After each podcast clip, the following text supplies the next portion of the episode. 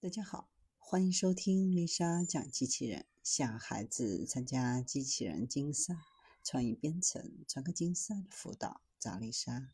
今天给大家分享的是探索金属小行星，启动解开地球内核之谜。NASA 计划发射一艘太空飞船，前往距离地球约4.5亿公里的金属小行星。这个小行星可能是一个未成型的行星残留核心，由镍和其他金属组成。通过研究这个小行星，希望能够了解地球内核的结构和特性，以及它是如何影响地球的磁场和生命适应性的。地球内核是无法直接观测，它位于地表以下一千八百英里的深处。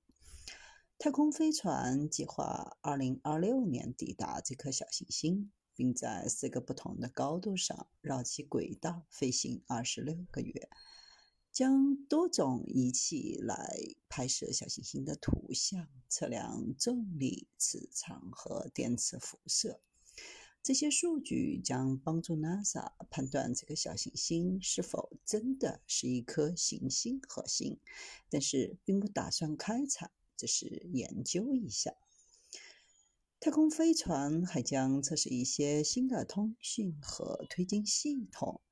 使用激光通讯系统来传输数据，会比传统的无线电通讯系统能传输多一百倍的数据。